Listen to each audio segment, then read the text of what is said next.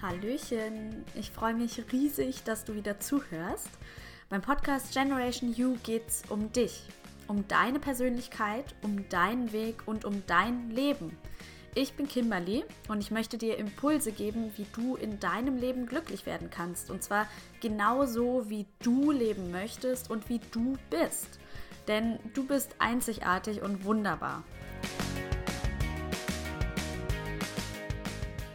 Heute geht es um das Thema Erwartungen. Das Thema ist super wichtig für mich, weil ich die Erfahrung gemacht habe, dass Erwartungen etwas Schönes sein können, aber einfach eine enorme Gefahr darin besteht, dass die Erwartungen einem so richtig die Stimmung versauen können. Und das muss nicht sein. Sind Erwartungen also positiv oder negativ? Naja, die meisten würden wahrscheinlich sagen, gut, Erwartungen sind positiv, wenn sie erfüllt werden und negativ, wenn sie nicht erfüllt werden. Ja, das ist korrekt.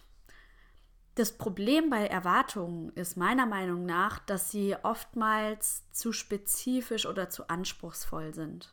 Zum Beispiel auch in Bezug auf andere Personen. Oftmals haben wir eine Erwartung an jemand anderen.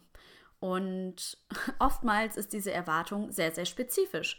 Man möchte, dass jemand anderes genau das sagt, was man sich da vorgestellt hat, dass derjenige genau das macht, was man sich da vorgestellt hat, dass der Abend genau in der Abfolge so gestaltet wird oder genau das passiert, damit es ein schöner Abend wird. Um zu. Das Problem dabei ist, die andere Person weiß das ja gar nicht. Woher soll sie denn wissen, was du dir gerade in deinem Kopf an Erwartungen zusammenspinnst? Die können nicht in deinen Kopf schauen. Und wie hoch ist jetzt die Wahrscheinlichkeit, dass dann genau das eintritt, was du dir da überlegt hast? Es gibt tausend Möglichkeiten, wie zum Beispiel ein Abend verlaufen kann. Ja, wie hoch ist die Wahrscheinlichkeit, dass dein Gegenüber, wenn du das nicht mitteilst, genau diese Möglichkeit auswählt? Nicht so hoch. Oder auch die Erwartungen dir selbst gegenüber. Wenn du erwartest, dass von heute auf morgen du in einer Situation anders reagierst, als du die letzten zehn Jahre reagiert hast, die letzten 20 Jahre reagiert hast, weil du immer nach Schema F reagiert hast und jetzt hast du die Erwartung, du hast dich jetzt damit auseinandergesetzt und du hast jetzt die Erwartung von heute auf morgen, reagierst du anders. Wie hoch ist die Wahrscheinlichkeit, dass das eintritt? Wahrscheinlich auch nicht so hoch. Und wozu führt das, wenn eine Erwartung nicht ja, erfüllt wird? Mit ziemlich großer Sicherheit zu einer Art Enttäuschung. Und du schadest dir damit selber mit diesen Erwartungen. Ich möchte ganz gern ein Beispiel bringen. Stell dir vor, du bist bei einer Freundin zum Essen eingeladen. Du hast dieser Freundin letztes Jahr zum Geburtstag eine ganz schöne Blumenvase geschenkt und vor acht Wochen hast du ihr mal erzählt, dass du blaue Servietten total schön findest. Das sind also die schönsten Servietten sind einfach blau und du freust dich total auf diesen Abend, malst dir richtig aus, wie es wohl sein wird. Du kommst dahin, der Tisch ist schon gedeckt. Die Vase, die du ihr geschenkt hast, steht auf dem Tisch mit schönen Blumen drin. Sie hat extra blaue Servietten gekauft, weil du hast dir das ja erzählt und sie weiß ja, dass, die, dass du das so schön findest. Das Essen ist fertig, sie hat extra deine Lieblingsspeise gekocht und ihr habt einen total schönen Abend und lacht ganz viel und es ist einfach wunderbar. Jetzt gehst du hin zu diesem Abend, kommst da an, kommst rein in die Wohnung von der Freundin, auf dem Tisch steht keine Vase. Die Servietten, ja, die sind grün. Das Essen, das ist auch nicht fertig. Sie ist gerade noch am Kochen. Du gehst in die Küche. Was gibt's denn? Nudeln mit Pesto. Ja. Ich könnte mir vorstellen, dass diese Person ziemlich enttäuscht sein wird. Vielleicht fühlt sie sich nicht wertgeschätzt, sie fühlt sich vielleicht auch nicht gesehen. Sie hat das doch alles vor ein paar Wochen auch erzählt mit den Servierten und ist einfach absolut enttäuscht. Was denkst du, wie dieser Abend jetzt verlaufen wird? Ich könnte mir vorstellen, dass erstmal die Stimmung massiv darunter leidet, bei der Person, die die Erwartungen eben hat. Und dass es eine Zeit lang dauert, bis sich das vielleicht beruhigt, bis die Stimmung sich auflockert, dann dauert es ein, zwei Stunden, dann wird es auch ein schöner Abend, aber eben erst nach ein, zwei Stunden. Wozu das Ganze?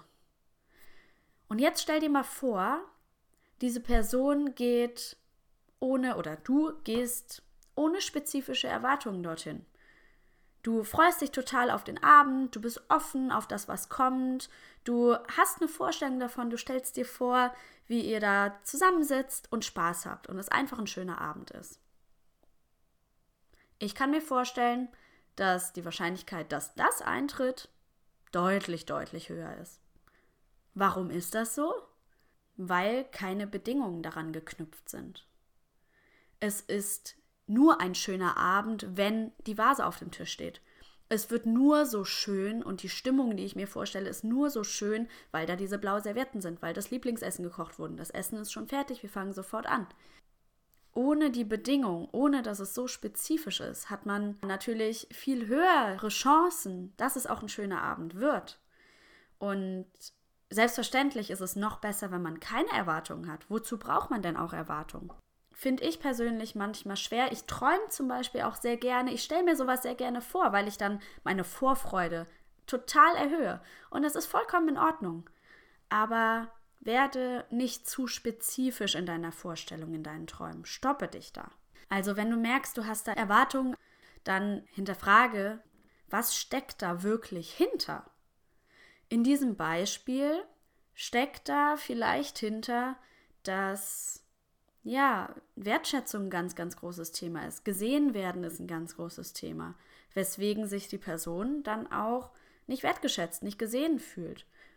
Warum ist das denn so? Das ist oft ein Thema, was mit einem selber zu tun hat. Und da ist natürlich wichtig zu hinterfragen, wenn man sich nicht gewertschätzt fühlt. Wertschätzt du dich denn selber? Liebst du dich denn selber? Oder wenn du dich nicht gesehen fühlst, siehst du dich selber? Schenkst du dir selber Beachtung? Da möchte ich auch ganz gern das Spiegelgesetz antreffen, eins der Spiegelgesetze. Das lautet, was dich trifft, betrifft dich. Das heißt, wenn du da jetzt hingehst und es wurde nicht dein Lieblingsessen gekocht oder es steht nicht, sind nicht diese blauen Servietten dort und dich stört das und dich trifft das, dann hat es was mit dir selber zu tun. Nicht mit der anderen Person. Es hat was mit dir selber zu tun. Es ist dein Thema. Wie entsteht das? Oft hat das einen Ursprung in der Kindheit, in der Vergangenheit, weil man dort Erfahrungen gemacht hat, weil man dort vielleicht etwas beobachtet hat bei den Eltern, bei Freunden oder weil man vielleicht auch so erzogen wurde und dadurch sogenannte Glaubenssätze entstehen. Das sind Sätze, die man zu diesem Zeitpunkt gedacht hat und die sich so tief im Inneren gefestigt haben, dass man im tiefen Inneren daran glaubt. Das sind so Sätze wie ich bin nicht genug, ich werde nicht gesehen, keiner mag mich, ich kann das eh nicht, solche Sätze. Und was passiert jetzt, wenn man diese Sätze glaubt? Im in tiefen Inneren sitzen die fest und man glaubt die.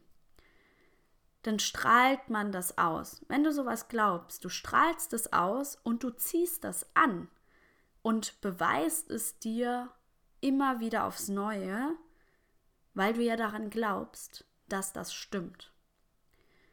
Das heißt, du ziehst Menschen an, die dir genau das beweisen.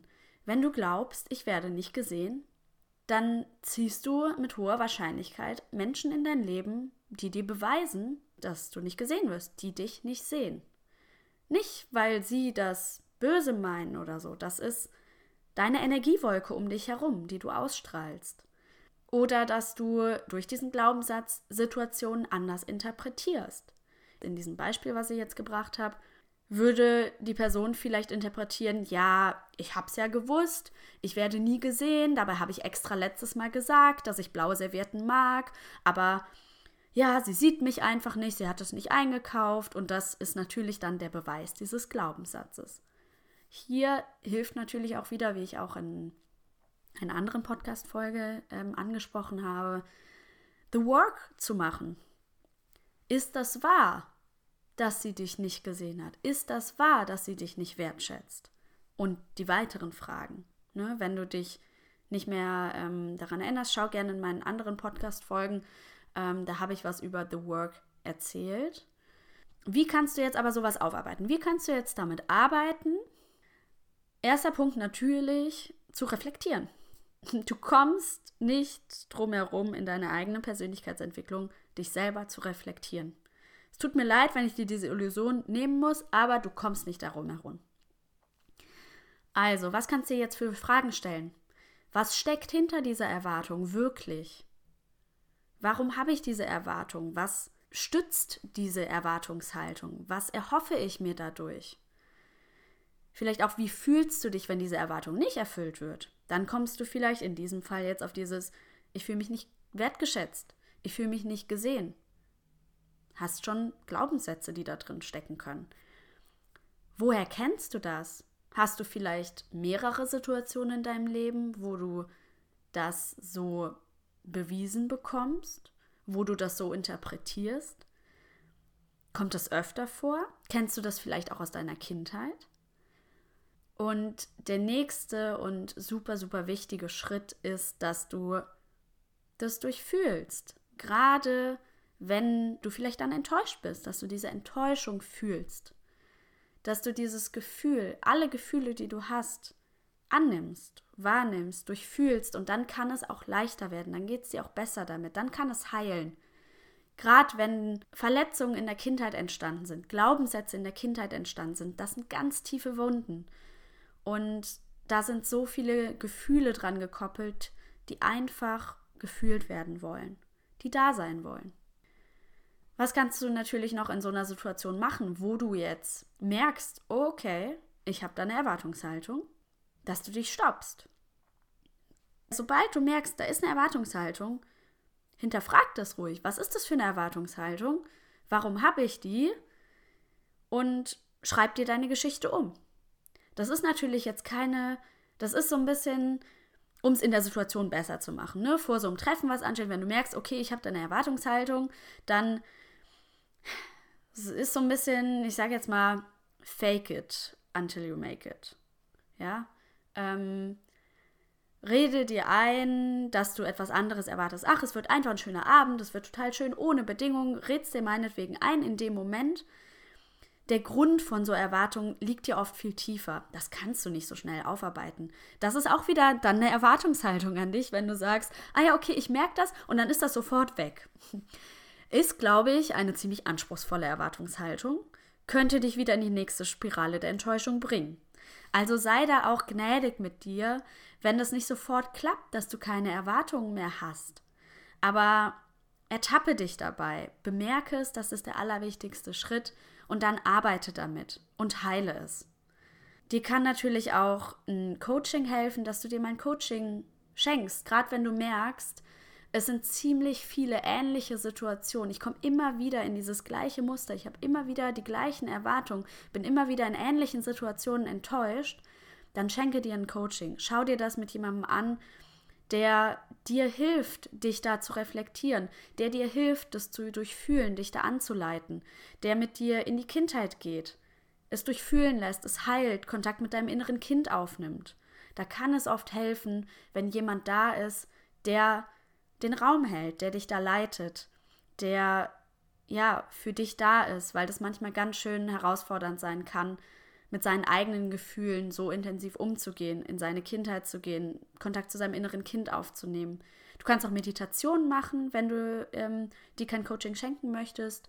Ähm, und selbstverständlich ganz viel reflektieren, es selber durchfühlen, das, was ich eben schon alles genannt habe. Und ja, Falls ein Coaching für dich interessant ist, das ist genau die Art von Coaching, die ich mache.